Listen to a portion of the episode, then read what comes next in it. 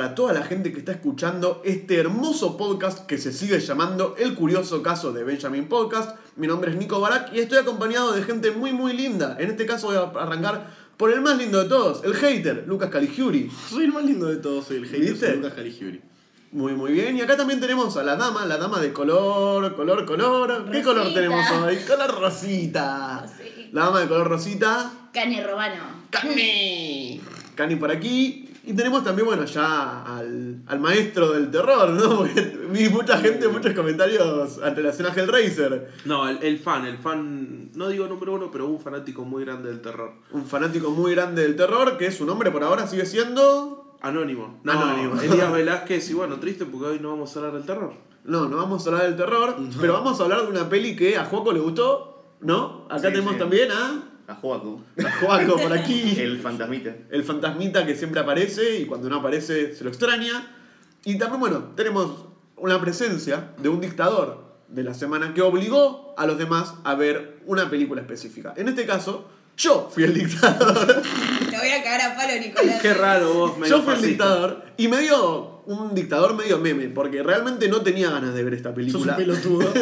Yo tampoco tenía que ver esta película. No tenía ganas de verla, pero la había detestado tanto en su momento y había leído comentarios positivos en relación a la película que, bueno, vamos a ver la opinión de esta película. ¿Cuál es la película que obligue a todos a que vean, La Cali? película que nos obligaste a ver es Moebius. Es una película coreana de 2013, que es una poronga. Pero- Era ahí, era Eh, ahí. sí, es una película que se trata de un joven que por un altercado que tiene el padre con una mujer le cortan la verga. Sí, Sí. le cortan la pija. Y la película se trata sobre este joven que en su relación con el padre, que en su relación con su propia sexualidad, en su relación con cómo afronta la vida él y también el padre, después de este suceso, acontecimiento de que le corten la pija a este chico. Estamos siendo extremadamente literales, no es una cuestión así divertida. No, no, le cortan el pene al protagonista y todo de- gira alrededor de eso. No, igual no sientan que es spoiler, porque esto de que le cortan la pija son los primeros 10 minutos. 10 minutos de la Con toda la furia. La cosa recién empieza ahí. Ah, me olvidé de decir que es una película en la que nadie habla. Perdón, sí, sí, sí. Esta es una película extremadamente rara. Es una película en la que nadie habla, todo se comunica por lenguaje corporal. Todo, o sea. Eso es algo positivo. No, es una verga igual. es una verga me piola que no hablen, No. a mí me gusta que no Eh. ¿Alguien me habla bien de esta película, por favor? Sí, Sí, sí, a ver. es un momento, chicos. No, no, es que Cali fue el que introdujo la peli y habló en general de es una verga y no todos estamos de acuerdo con que es una verga la peli. No, no tiene una verga la película. Le faltan vergas. Dios, esto es tan cacaculo pedo pis. Sí, sí, sí. No, yo personalmente entiendo que es difícil de ver porque nada, la cámara se mueve, es re incómoda de ver, parece recontra amateur la peli. Y todo este tema de que no habla en un principio es raro, pero después como que entras en el juego de la peli. Y la verdad es que si uno se deja llevar por más allá de caer en caca culo pedo pis, como dice nuestro querido conductor, la peli habla de una cosa un poco más profunda. Del tema de la violencia y el placer sexual. No nos quedemos solamente en que es una verga cortada y listo.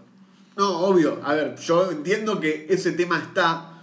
A mí no me gustó por el, por el tema de ah, cortan un pito, sino porque después de que corten un pito, la película todo el tiempo está rozando el bizarro. Es como que juega muy cerca de pasarse y dices como, ah, mira, esto ya casi da gracia. Y entonces nunca pude entrar en este viaje que proponía la película de decir, bueno, se puede obtener placer sexual desde la violencia o estas cosas, que es un tema re complejo para hablar. No entré, me parece que no está tratado de la forma correcta y todo el tiempo era como, qué película poronga, hace- voy a seguir haciendo el chiste hasta que terminemos de hablar de la peli, pero... No, a mí lo que me molestó, creo que está todo bien con la película, pero me, me hinchó las bolas el mensaje que yo sentí que dejaba. Sí, o sea, mirá que picante. si dejaba tal vez otro mensaje, no me jodía tanto la película ni me parecía una mierda. Pero yo personalmente sentí que es un constantemente, si no tenés pito, no sos un tipo, no sos hombre. ¿eh? Claro. O sea, es como tenés pito y tenés la hombría y qué sé yo y... Tal vez, no sé, rezar, me siento reservada porque soy una mina al ver la película, qué sé yo. Yo como persona no. con pito no sentí eso, la verdad. la verdad que no sentí Muy bien que aclaraste, creo que los- Yo los- como persona con pito... Los oyentes tenían dudas sobre eso. Estoy acá, piñas. No, esta película, a mí lo que pasó con esta película es que la película te pone un ambiente eh, tipo súper realista.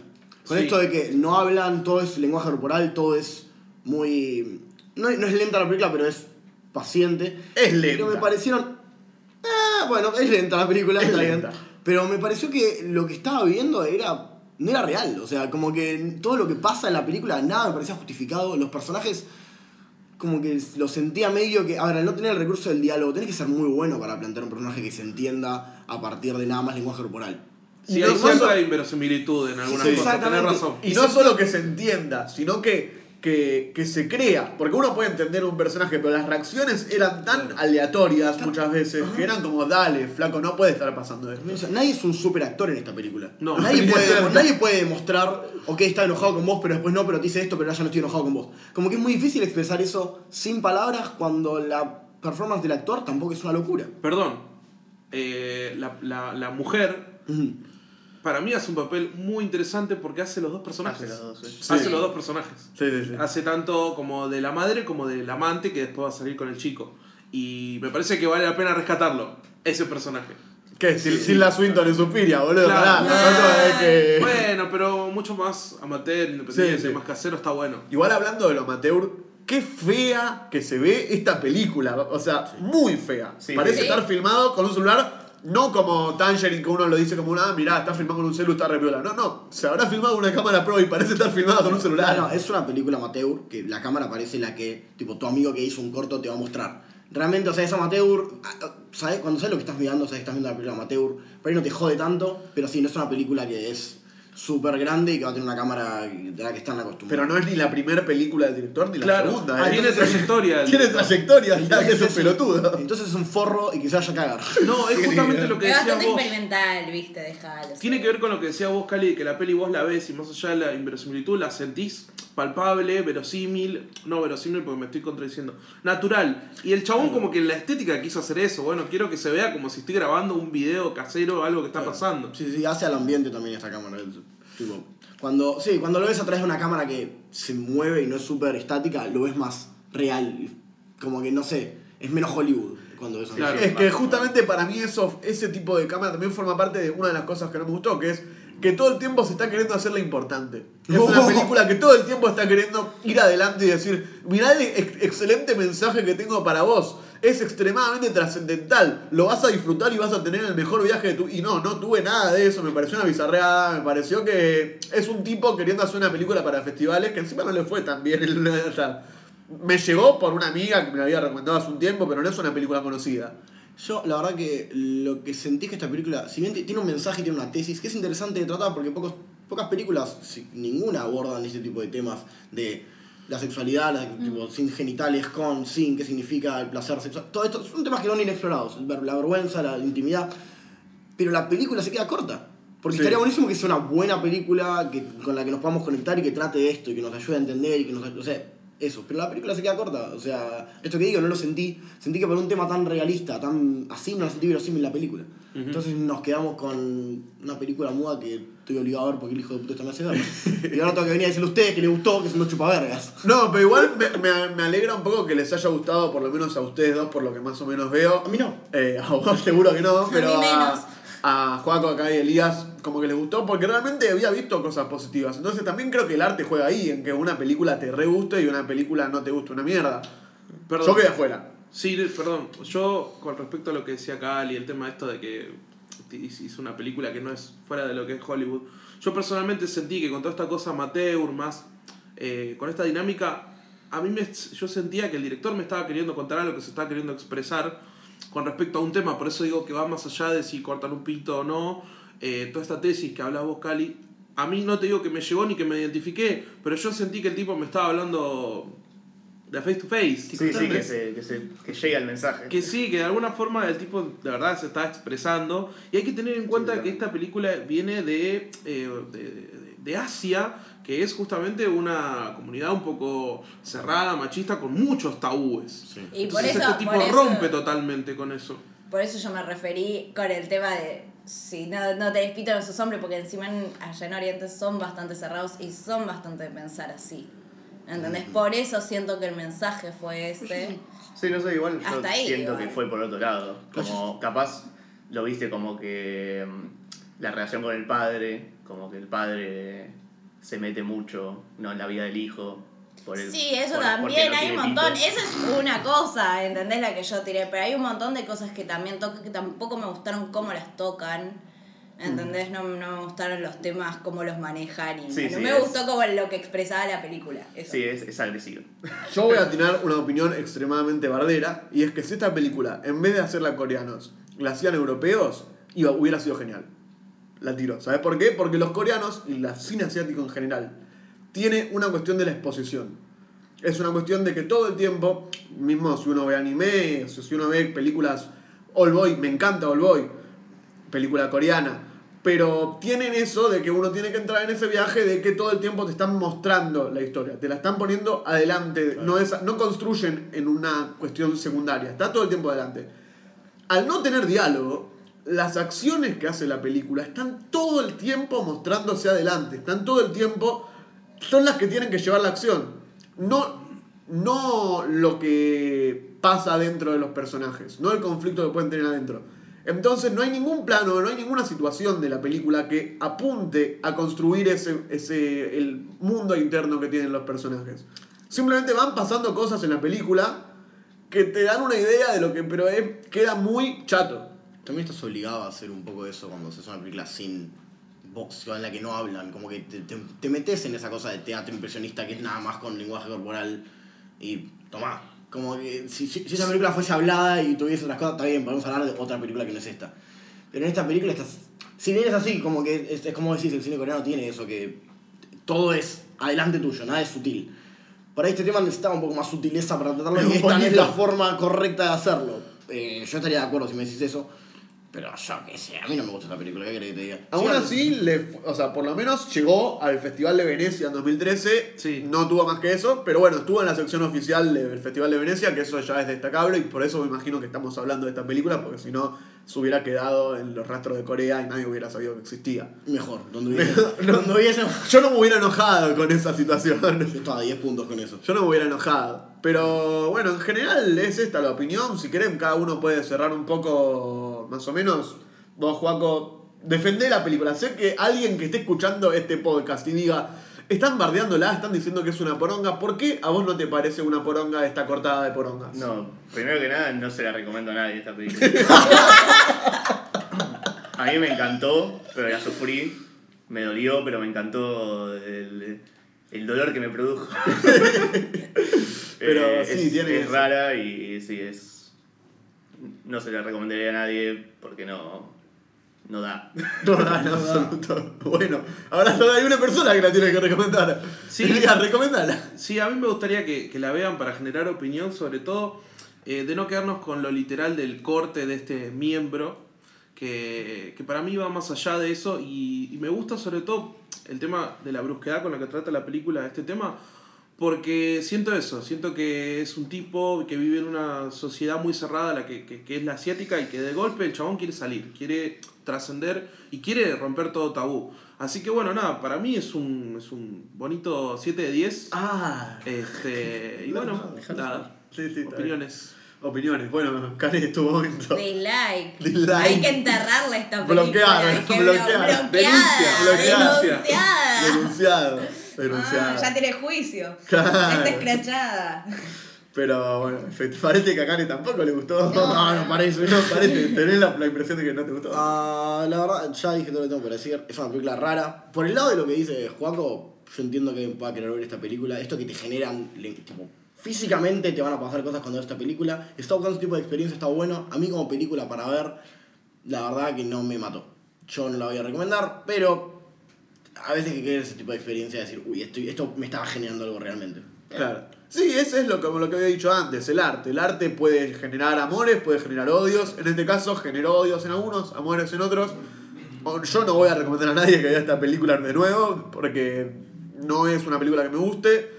Siento que el director es un boludo queriendo hacerse el importante. Pero si a vos te gustó o te gusta este tipo de cine experimental o de experimentar con las formas del cine, entra. Si No, no, yo, yo sí voy a recomendarla. La mayoría de la gente no ve una película como esta, de este tipo. No sé Esta si es la mejor. No, no es la mejor para verla por ahí, pero está.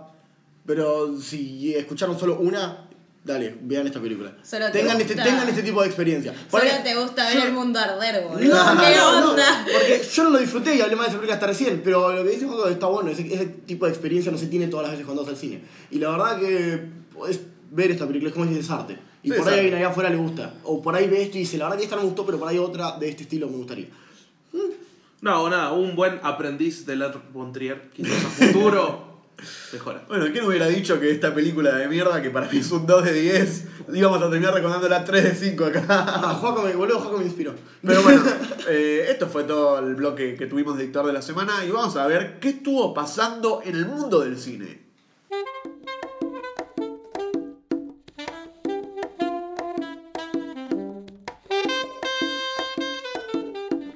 Todas las semanas, vamos a tener que decidir qué noticias de mierda vamos a hacer que sean un poco menos de mierda y hablar de ella. Cali, ¿qué estuvo pasando en este mundo cinematográfico tan lindo que es el séptimo arte? Esta semana tenemos noticias especialmente de mierda de Mr. Nico. Eh, vamos a empezar con la más grande, que es intransigente pero nos permite hablar de cosas. Es que James Gunn, la película de James Gunn de Suicide Squad 2, ya va a empezar a filmarse ahora en septiembre. James Gunn, recordemos, el director de Guardians of the Galaxy. Uno y dos, Sí. y otras películas clase B que amamos pero que no son. El Vengador. Tóxico. La película bueno. donde, donde violan al, al de The Office, ¿no? Sí. ¿Cómo es eso? Eh, ¿A Ricky Gervais? No, al White. no, Cuestión, ¿alguien quiere ver esta película? Pará, pará, ¿existe todavía el universo DC? Claro. Justamente. Ah, bueno, ok. ¿Y esto qué es secuela? ¿Qué, qué es esto? No sabemos exactamente si es una secuela o un remake. Es Suicide Squad 2, así que probablemente es una secuela. Pero es James Gunn. ¿Confiamos en James Gunn? Y Jared Leto existe. La concha de tu madre. Sí. no sé. La Medio verdad que no sé. traidor, ¿no? Que se fue Sí, para no, DC. en un medio- Es raro igual, porque están como que quieren resetear, pero no. Como que por un lado Sí. dicen, bueno, te hago de Joker y te hago ahí, te Claro. cancelo un par de cosas. Y después por el otro lado, nada, pero sí, está todo re bien, ¿eh? Están dando la No, es que franquicia. Y se está prendiendo fuego, ¿viste? No, Claro. es, es lo que dice Nico, a la mierda de Ben Affleck, a la mierda de Henry Cavill, pero ya tenemos Wonder Woman 84, estamos trabajando en Aquaman 2, se viene ya son Claro. 2, es como, pará, loco, ¿Dónde estamos? se termina todo, sí, Sí, sí. ¿cómo es? Les pasó que tienen, o sea, de las 5 o 6 películas con las que lanzó en el universo, 3 las odiamos y 2 nos cabieron. Entonces tenemos que seguir con Wonder Woman porque fu- fue buena, a la gente le gustó, fue un hit. A la gente le gustó. Sí, Ah, Wonder sí. Woman, Sí. sí, Lo Wonder mismo, Woman. lo mismo con Creo Shazam. que es lo mejorcito. Lo mismo No. con. Bueno, vamos. ¿No? es Yo Shazam no la vi. Pero igual Shazam tuvo sus su fans. Pero claro, tuvo Shazam. Aquaman, que a mucha gente le gustó, y Wonder Woman, pero después no quieren seguir con Justice League, con Batman y así. Claro. Entonces se quedaron como en un punto medio en el que dicen, no, vamos a hacer esto que ya dijo, ¿no? Sí, pero pará, No sé, el, sí, el el tema es que el core de, de DC es Batman y Superman para entrar a las masas. Lo mismo hubiésemos Sí. dicho de Spider-Man y Hulk, y sin embargo Iron Man y Captain America son. No, pero Batman y Superman son, o sea, son los dos superhéroes más conocidos, punto. No Sí, de no. DC o de Sí, Marvel. sí, exacto. Siempre, es más, Entonces- antes de Marvel nadie conocía la, qué, qué No, no, superhéroes eran por los de Marvel. justamente vos decís eso. O sea, eran superhéroes súper desconocidos y sin embargo podés hacer una franquicia de billones de dólares. Sí, pero si tenés a tu alcance a Batman y a Superman, no podés hacer una- un universo sin Batman y Superman. Bueno, se hizo sin Sí Spider-Man. Igual, sí podés. Sí, se hizo sin Spider-Man, es verdad. Sí, eso sin Spider-Man, sí, eso sin Sí. Hulk. Sí se puede, o sea, lo que pasa es que DC no se, no se anima a meterse con otros superhéroes que tiene, que son buenísimos algunos y mucho mejores que lo que están haciendo y no se animan. No, por más que se animen a meter personajes y no hacen buenas pelis, También, también, también. no va a funcionar. Pero bueno, Suicide Squad 2, ¿qué opinamos? ¿Alguien la, ¿alguien la va a ver esa película? Es A ver. James Gunn. Confiamos en que James Gunn y dirigió Guardians of the Galaxy 1. Porque Suicide Squad tiene como el mismo tono, medio jodón, pero serio, pero oscuro. El de los Ah. cómics, porque la película es una por- O sea, la película, La película no tiene tono. No, sí, la película apuntó a eso, aunque sea una verga. Tiene esa cosa de que es seria, pero a la vez es medio un chiste y jodemos con eso.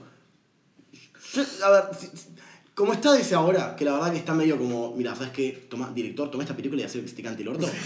La verdad que fue- no puedo decir que Sí, puede salir algo bueno. Libertad para James. Gunn. Sí, si Puede James Gunn es libre de hacer lo que se le cante el orto, está re loco. James Gunn es un enfermo. Eh, como- Sí, pero Ojalá, ojalá que no sea un Suicide Squad 2 y que sea un Suicide Squad de cero. Sí, que, es que- se borre el anterior. Yo estoy seguro que lo va a abordar de esa manera. Lo que pasó, Sí. pasó. Sí. Es lo importante es que son convictos, están en la prisión y lo mandamos a hacer una Sí, Hasta chabón, ¿te acordás? recast de la, personajes. La película de Scooby-Doo de Jane Gunn. ¿Qué carajo? Hizo películas de Scooby-Doo. No, Sí, no, está- no, de no, Scooby-Doo. no, no, no, no vos lo escuchas a Juaco. Bueno, Bueno, no para, yo pongo las manos Escucha, en el mirame a los fuego. ojos. Pongo las manos en el fuego porque James Gunn escribió la mejor película de zombies. El amanecer de los muertos. Así que pongo las manos en el Ah, fuego. Sí, sí, sí, sí. Vamos con James. Gunn, el Suicide. Squad, que ponga zombies, que haga lo que él quiera. Otras noticias de DC que les va a interesar a muchos más es que eh, Teen Titans. Vamos a hablar un poco de Teen Titans. Todos ¿Qué? nos acordamos de Teen Titans de, la, de los dibujos animados que veíamos cuando éramos chicos, que estaba Sí. buenísimo y la rompía. Sí. Y todos sabemos que ahora está Teen Titans Go, que es como la adaptación que es como para Es los una nenes de ahora, que, que si fueron nenes, si tienen más o menos 20 años, todos sentimos que los nenes de ahora son estúpidos, porque todas las, las cosas son una verga. No, pero suelen tender a hacer este tipo de animación ahora. Todo lo traducen en este tipo de animación. Todo es para chicos muy chicos. Sí. Cuestión, salió un tráiler de una película de Teen Titans Go, que es el actual, versus Teen Titans, que es el original, que va a ser un crossover entre la cosa vieja que amábamos y la cosa nueva que los niños aman. Y que yo particularmente, me- A mí me encanta. a mí me encanta. Eso Porque- es algo hermoso que tiene el mundo de los superhéroes, boludo. Que, que se está. Que lástima que está contaminando el universo del cine en algunas cosas. Pero que cuando se hace bien está recopado eso de que te hagan crossovers con todo. Y de nada está peleando Batman contra Iron Man contra Trump. Y te hacen un cómic de eso. ¿Qué mierda estás hablando? O sea, como que está recopado esas cosas.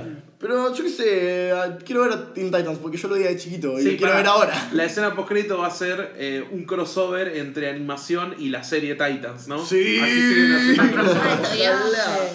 Pero bueno, no tenemos mucho que decir de eso. Sí, vamos, igual, vamos a ir a ver eso. Obvio que vamos a ir a ver eso. Vamos a ir a ver Estamos eso. obligados a ir a ver eso. Hacemos un podcast de mierda. Sí, sí, sí, vamos a ir a ver eso. Así ven Titans Go.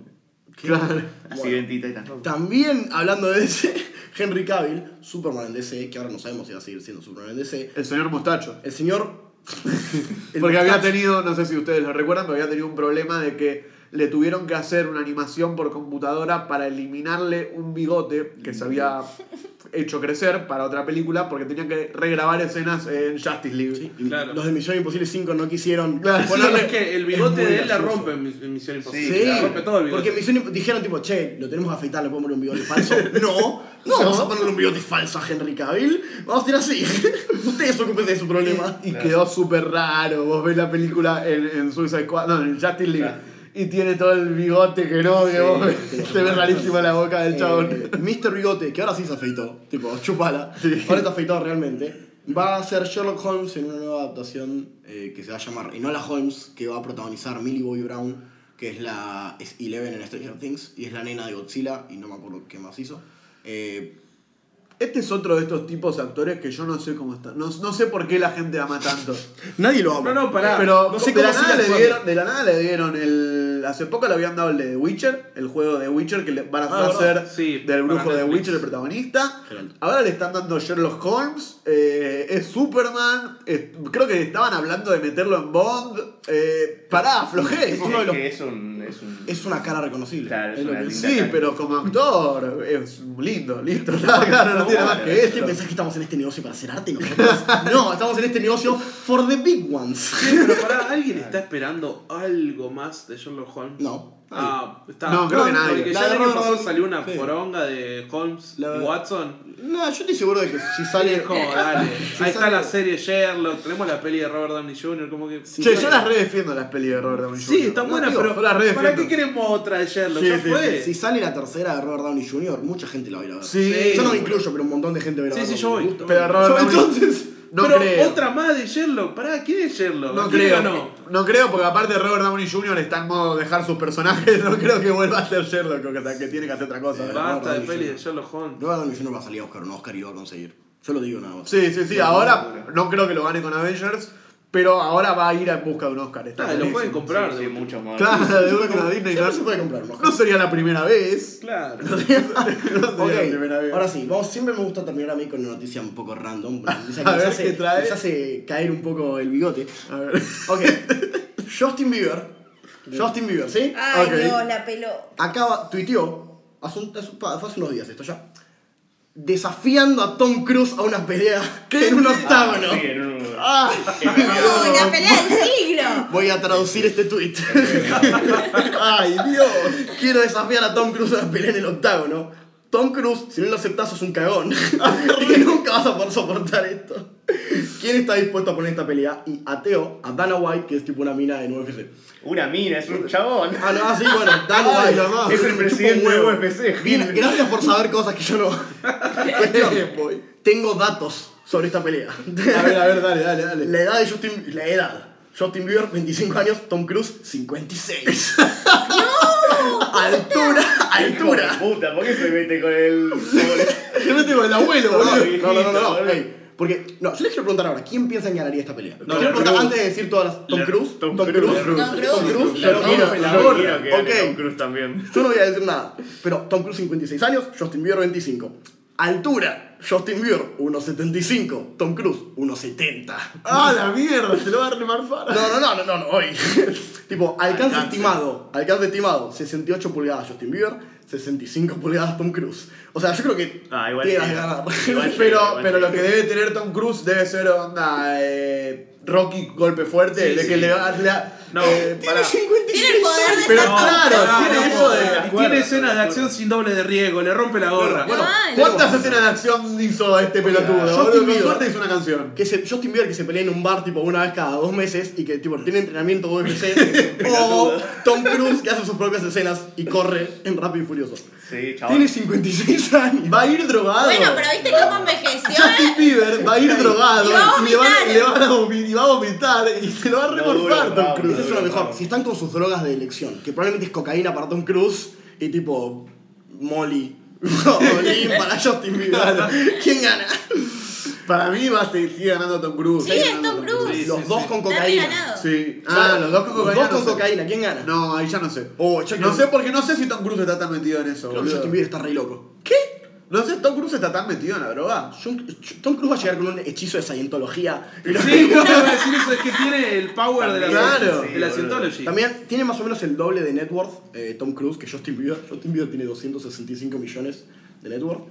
Tom Cruise 570, más o menos el doble. Por Creo que puede comprar la pelea. Puede comprar la comprar- pelea. Si sobrevive tres rounds, puede comprar a los jueces. tipo. No, sí, Tom Cruise se la banca tres rounds. Justin Sí. Bieber se ¿Vos cae. decís que no? Justin Sí, Bieber no se banca, sí. tipo, No, un Justin round Bieber- de pelea, Justin boludo. Bieber tiene tipo tipo 10 entrenamiento. minutos de coso no se banca. Tiene entre- No, ey, esos recitales son difíciles de hacer. Te quiero ver una hora y media saltando y para- cantando. Pero se hace todo, los hace todo drogado, boludo. Igual Imagínate, para, puedo ¿por qué hacer una lo pelea. desafió a una pelea? Ese, yo quiero saber eso. Yo era el fondo La del pregunta- del asunto, ¿Por qué boludo. se mete con el abuelo? Qué bueno es, señor de edad. El El señorcito. señor de edad. Si no aceptás esta pelea, sos un cagón y tenés miedo, le puso. Claro. ¿Qué? ¡Pará! ¿Pero qué le hizo? Lo peor es que no le gustó Misión Imposible 5 y bueno, Otra se cosa. enojado. Eh, Conor McGregor dijo tipo, Tom Cruise, si- si- no, sos un, sos no sos un hombre si no aceptás esta pelea. Machista, de verdad. Eh, y yo estoy dispuesto a ponerlo en mi coso del octavo y filmarlo y ponerlo yo. Tipo, ya tenemos promoción, esta película, se- esto se hace, esta película, digas. Esto es súper raro. Esta es película se raro. hace, sí, tipo, Tom Cruise acepta. Es súper raro. ¿Qué creemos? No ¿Tom Cruise quiere pegarle a un nene? Sí. Obviamente no, pero. Obviamente no. Pero bueno, vamos a pasar un poco ya, dejando estas cosas que para mí creo que todos estamos de acuerdo que ganaría Tom Cruise, a pesar de su edad. No, está vamos a hablar de películas nuevamente y de películas que estrenan acá en nuestra República Federal Argentina. Moebius 2. No es Moebius 2 Cámara. y no es Moebius un relanzamiento de la película argentina de Gustavo. Mosquera que no hablamos en este podcast. ¿Qué? Porque es Sí, una- no, no, no, sigo, ignorame. sigo entonces, sigo. Pero en este caso vamos a hablar de una película argentina que estuvo recontra promocionada y que no tengo ganas de ver en absoluto, que se llama No soy tu mami. Película con Natalia, no, Natalia Oreiro, no, Julieta Díaz, No casi. No lo dijiste bien. No soy tu mami. No soy tu mami. claro. Es una película con Julieta Díaz, Pablo Charri, Sebastián Weinreich. Y es como queriendo subirse a esto de el lado de, bueno, las mujeres no tienen que eh, Ser ser, madres. madres. Sí, el re loca. Pero está como. Yo vi el tráiler nomás. No, el tráiler es un somnífero. Está reforzado. Es como los productores son altos manchirulos que tienen, que tienen ganas de ganar tres mangos Sí. y entonces producen esta película. Sí, A veces tratamos de hablar bien del cine argentino. Claro. somnífero.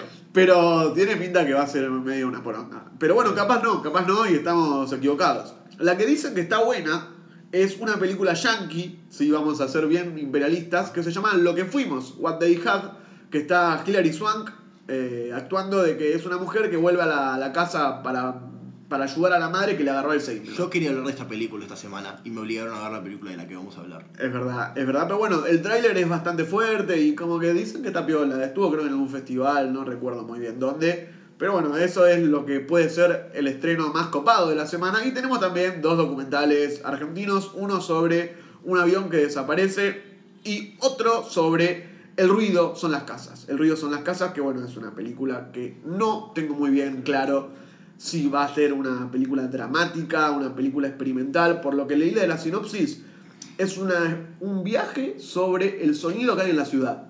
Bueno, Puede estar divertido, una especie de documental. Y una película portuguesa que se llama Ama San. Perdón, perdón, perdón. Hace mucho que no digo que sos un pelotudo. Perdón, seguí. Bueno, está bien. Pero No, para Ama San, romper un poco con este que estabas hablando mucho. Ama San es una película portuguesa coproducida con Brasil y Argentina. Me chupa Bueno. un huevo. Bueno, entonces no voy a hablar de esta película. Gracias. Pero si hay alguien que participó en esta película llamada Amazon y está muy ofendido porque no estamos hablando de esta película, los insto a que por favor nos hablen y digan, gente, quiero No. que vean esta película. no, no, en todo caso que se la agarren con Ey. arroba Lucas Caligiuri. Si me, Claro. quieren, si me quieren invitar a, a ver esta película, voy. Bueno, puede ser, puede ser. Pero estos fueron más o menos los estrenos de la semana, salvando un estreno muy grande que es Annabelle 3.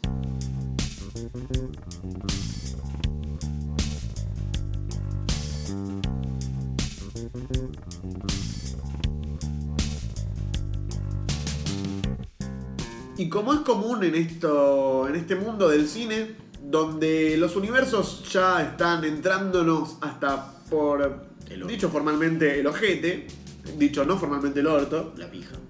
Bueno, vamos a decir cosas raras, vamos a decir caca, culo, pedo, vamos a hacer... Pero bueno, ¿Por qué siempre te desubican?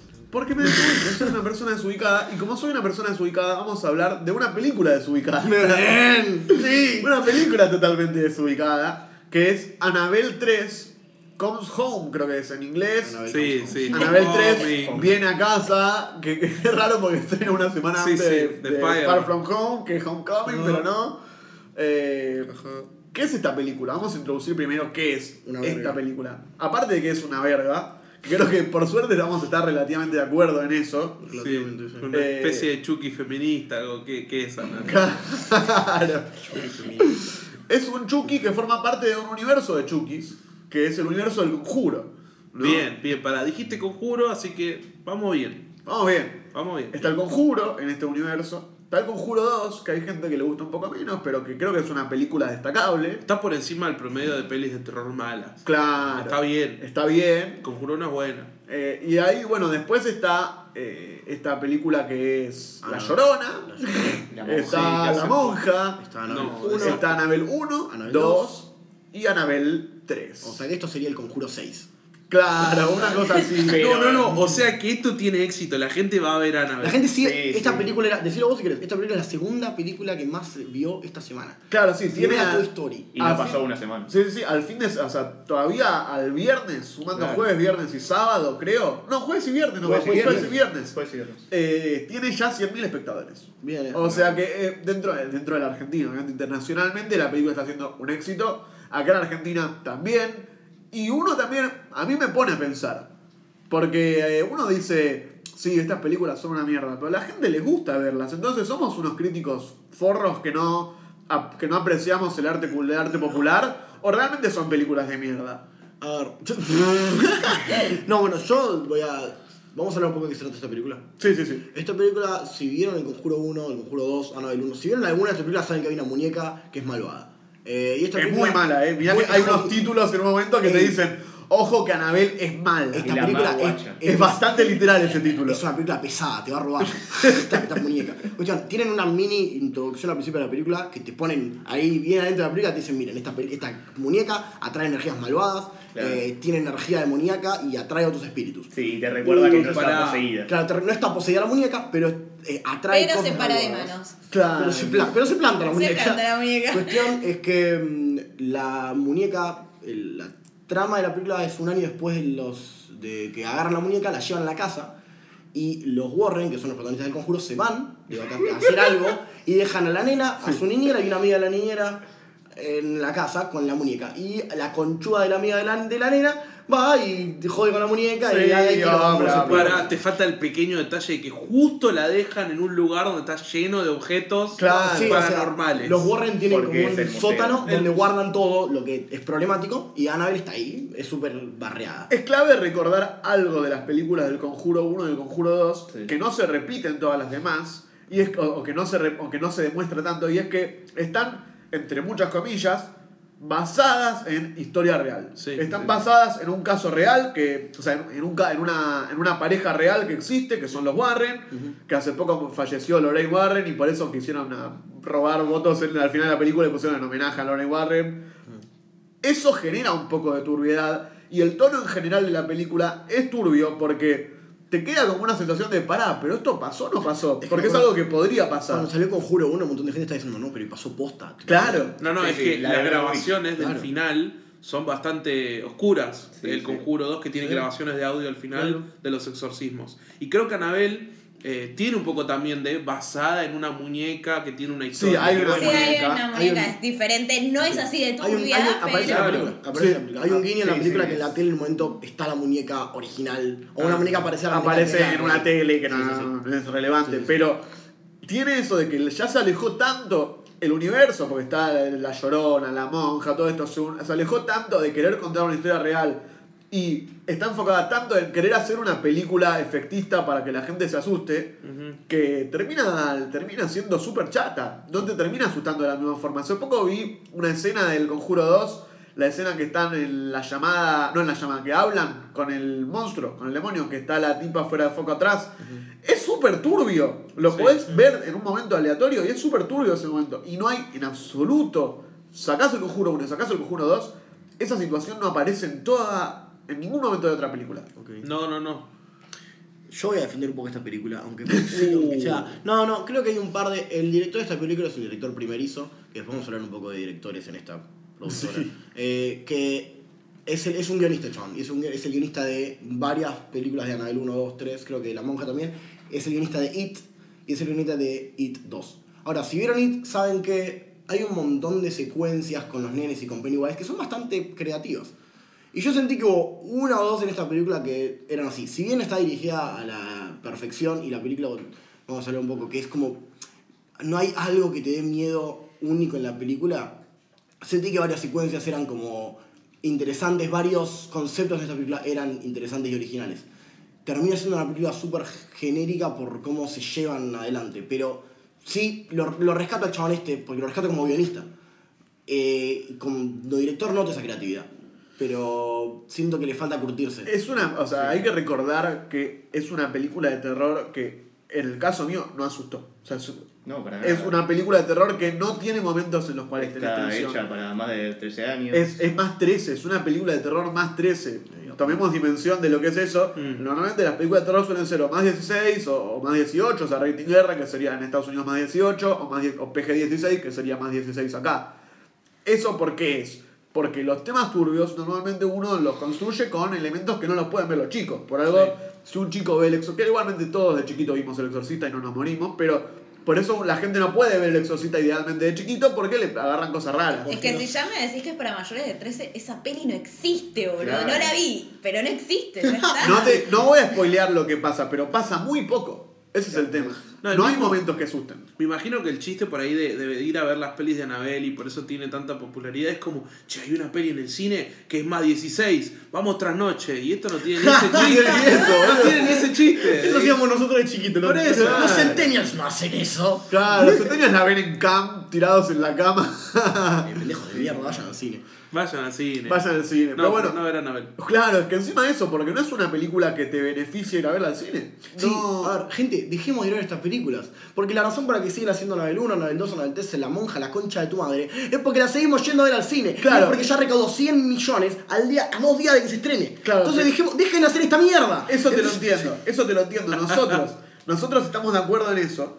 Pero hay una gran cantidad enorme de personas que Sí. está muy fanatizada con esta mierda. No, dejen de ir. No, porque yo estoy seguro de que hay más gente que se toma a ver esta película como un chiste que hay gente que la va a ver de verdad. Estoy seguro. Como, ah, por ahí no estoy tan seguro. Pero No, creo, siento eh. que hay mucha gente que dice, vamos a ver esta película de terror que va a ser una verga y lo sabemos, pero ya fue, vamos, vamos, vamos, comemos, la vemos en la película, nos reímos un rato. Es la salida. Es la salida, es la, es la salida. Vamos, vayan a ver algo que no sea distinto, quédense en su casa, vean una película en Netflix. Eh, Barack no me, va, no me va a dejar decir eso, pero quédense una. En vez de ver esto, ven una película en Netflix. Ah, yo lo veo como cuando haces una huelga en una empresa y boicoteas cosas. Es lo mismo. Si dejamos de ver películas de mierda durante tres años, les juro que no hay más películas de mierda. Eh, si dejamos de robar, Igual esto. tenía que tirar el Pero esto lo de que- Annabelle- Me preocupa lo que dijo de eh, es una peli para la salida. Sí, y me es- preocupa que la industria se dé cuenta que hay que hacer pelis para, Para que la gente vaya a una salida. Claro, Y no, sí, no, es que no, no, la, pará. chicos, la, la- la industria del cine es una industria y apunta a eso, no venimos acá a hacer No, arte, pero- pero- venimos- te lo decía vos en chiste antes, pero Hollywood es la arte. industria. El cine no, las pelis no. Pero a ver, Hollywood. todo bien. Rocky. Rocky es una película para joda. eh, Rambo, Rambo, eh, Terminator. Son películas, no son películas profundas. Rambo capaz tiene algún otro mensaje, Rocky capaz tiene algún otro mensaje, pero la gente que ve esas películas no las ve por el mensaje lindo que te trata, es porque quiere ver cine entretenimiento. Avengers, Avengers es cine entretenimiento puro y duro. Pero, pero, a pesar de que es cine entretenimiento puro y duro, está bien hecho. Es algo que vos podés apreciar, que vos ves que hubo laburo atrás. Sí, sí. Acá es como es una tomadura de pelo de nos tiramos un pedo, lo filmamos, tenemos 800.000 efectos especiales arriba y de la nada es una película y la gente la va a ver. Sea un pedazo No, de mierda. Acá no se confundan con que odiamos el cine de entretenimiento. Yo amo Rápido y Furioso y eso es lo más cine pochoclero que vas a ver. Pero tenemos que ser capaces de distinguir cuando la película se está haciéndose con amor y le están poniendo realmente. Si, si bien todo es por plata, le están haciendo con intención de hacer las cosas bien y cuando es. Che, vamos a sacar un par de millones de este país de mierda. Y Claro, Se nos van los derechos, hay que reno- renovar el universo, Claro, vamos a la. Pero a mí me asusta eso, a mí me asusta porque a veces siento que estoy afuera, siento que al no poder disfrutar este tipo de películas, estoy teniendo un criterio de tipo cínico, de tipo que le da, si no está filmado como Emanuel Ludowski con la cámara, no, no, no. A mí, como él dice, a mí me gustan esas películas de entretenimiento, de... Pero hay algo que me aleja de estas películas de mierda, hay algo que, que no me permite conectar. No sé si a ustedes les pasa, pero a mí me asusta no saber si estoy adentro o simplemente son películas de mierda. No, no, No, son no una son mierda. de Claro. Mierda. No, sí, no tiene nada. Bueno, Nada pero hablando de películas de mierda también, hay algo en relación, en relación a esta productora de Conjuro, de, que creo que es Warner la que está, Sí, la sí, que está es produciendo Warner, todo, y su relación con los directores, ¿no, Juaco? Sí, sí, este. Bueno, yo venía hablando de que Annabelle 2 fue dirigida por un tipo que hizo un corto en YouTube y David Samberg. productora, David Samberg, que la productora le dio el largometraje de Lights Out, que es una película. eh, un Pero el corto está diría. bueno. El corto está bueno y es una buena idea y el tipo, bueno, la pegó con eso, ¿no? Y la productora lo mandó a hacer a Annabelle 2 y lo metieron en un par de concursos medio, medio estafa, de robando ideas a gente que quería... Lo hicieron hacer la cara de un Claro, par de concursos. del concurso. ¿Qué? Y, y bueno, y después lo tiraron a Shazam ¿no? a hacer una película así... Grande. Tomá, hacer una película y nosotros nos quedamos con la guita y la pegó. Pero sí, si uno ve todos los directores que no son James Wan, que participaron en, en el universo del Y que a James Conjuro, Wan también lo metieron. y a James Wan también le lavaron un poco el Conjuro 2, que está dirigida por él, se nota que hubo mano de la productora. Sí, por eso. Pero ve que hay una cuestión de querer violar a, los directores. O sea, como que los directores no tienen poder creativo. sí, sí, Es, es que es, Sí. el, es el peor tipo de productora que hay, que es el de vamos a hacer nosotros la película, no vamos a permitir que el director haga- se mueva mucho del molde y vamos a sacar una película promedio que la gente va a ir a ver. Es eso que hablamos de que es una industria desafortunadamente. Bueno, es lo que hace Disney igual también en el fondo. Sí, pero, Pero- sí, pero lo hace bien. Así Claro, no por lo menos lo hace bien. Y tiene un productor, y, y confiamos todos en Kevin Feige, que es como el director creativo de, de Disney, y de Marvel, ¿no? Estamos hablando sí. específicamente. Que pusieron a una persona a la cabeza que sabe, que en la que le importa eh, artísticamente esto. Entonces, dale. Y que da la cara, porque yo no conozco a la cara de los otros universos, no conozco a la cara visible del universo de DC o del universo del conjuro. No lo conozco. Bueno, la cara visible del universo de DC en un principio iba a ser Zack Snyder. Snyder. Sí. Que por cuestiones de que no las pelis no gustaron y él tuvo sus conflictos personales, se separó. Sí, iba a decir una forrada, pero ya me dijeron que era malo por decir que Venom era un nene down. Así que no voy a decir nada en este podcast. Pero, mate. pero no, igual lo de Zack Snyder nunca entendí muy bien como qué, tan, qué tanto se alejó, si por una decisión personal o porque lo rajaron. Yo creo que usó de excusa que se le murió la hija. Eh... Oh. ¡No! No, dije que no iba a decir nada. ¡Mierda! Bueno, Uh, está bien, bueno. chicos. Creo que es la mejor hablemos- forma de cortar este esta programa. película. es la mejor Ya forma. está, vámonos, boludo. Es la mejor forma de cortar este programa. No, hablemos de boludeces, Tom Cruise. No, no, no. No vamos a salvarte, Cali. No vamos a salvarte en absoluto. No vamos a salvarte. pero lo que sí vamos a hacer es puntuarla o más o menos tirar una opinión. Cali, ¿vos qué pensás de la película? ¿Te gustó o no te gustó? Yo sé que te gustó un poco más que nosotros. Me gustó un poco más que ustedes, pero no vayan a ver esta película. Porque no, porque están alimentando un sistema de mierda y donde nosotros. Nosotros elegimos con nuestro bolsillo. Así que Sí, si sí. tienen que poner plata en algo, piensen en dónde lo están haciendo. Vayan a ver Avengers, vayan a ver Rápido y Furioso, vayan a ver Spider-Man la semana que viene, no vayan a ver esto. No vayan. Y vayan a ver Diablo Blanco. Uf. Había que tirarla. Vayan a ver Diablo. Blanco, vayan a ver Astrogauchos, películas argentinas. Astrogaucho. Diablo Blanco yo la vi esta semana, eh, ya la había visto Elías. Sí, Es me- a mí me fundamental gustó. Diablo Sí, Blanco. a mí me gustó fundamental, me gustó mucho. Alabemos a la estructura de que dijimos, dejamos un par de cosas finales y después hablaste de Diablo Blanco. Vamos, eh. No, no, es que esta es la idea revolucionaria de Piña, Annabelle y la industria esta de pelis genéricas. Hablemos de nuestro cine, hablemos del Diablo Porque no Blanco. todo, nuestro cine no es no soy, no, yo soy tu mami, no es nuestro cine. No, eso no, es no, no, no. Eso es productoras de afuera queriendo hacer películas como ahora que también la, la Odisea de los Giles que la produce Warner, creo, la produce también una que puede estar buena la peli, Y que pero tiene no- Darín. Pero va a estar buenísimo y la van a ver. Pero tiene eso, nuestro cine es Diablo Blanco, nuestro Es cine Diablo es. Astrobauchos, Blindados, son películas que están en el gomón, que se pueden ver y que si tienen ganas, véanlas. El gomón sale 10 pesos con libreta universitaria y está por congreso, vaya. Pero sí, sí, y bueno. si no, 30 igual, ¿eh? Claro. Tampoco. Vos, Karen, no viste, creo, el 3 por suerte. No, pero vi la 1 y la 2 y Y basándome tiras como el son la dinero 1 y la 2, voy a decir que también hay que bloquear esta película. Hay que bloquear. Hay que bloquearla, no- hay que escracharla Claro. y hay que. Claro. Al macho escracho y a Anabel no se la ve. Totalmente. Hachazo. Es buena, Claro. buena la rima que tiré. Al macho escracho, a Anabel no se la ve. Qué profesional, por ¿Viste? Dios.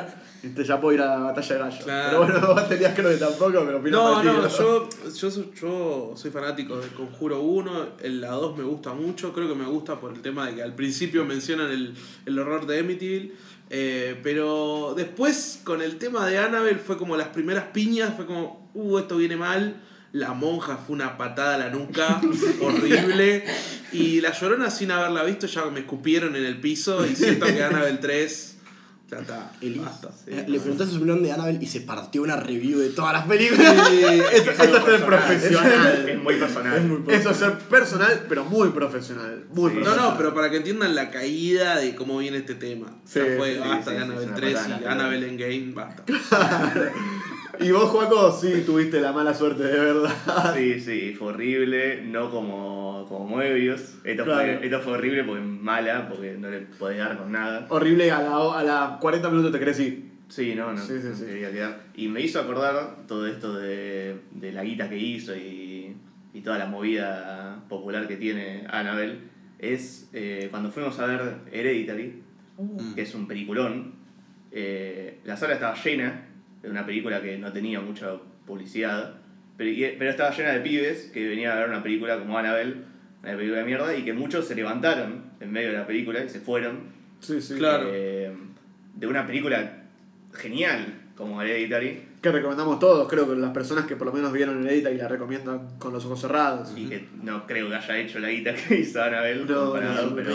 Es el lado B de, esta- Sí, de sí. pel- del género de terror. El lado B que es las consecuencias de este No, cine y retomando lo que decía Cali, el tema de la industria, antes de que nos vayamos. Eh, loco, si seguimos viendo estas pelis y si le pasamos Claro. cada vida a esto, nos empiezan a generar como una idea de que esto es lo que hay que ver y no le damos bola a pelis como Hereditary, que en realidad sí. está buena.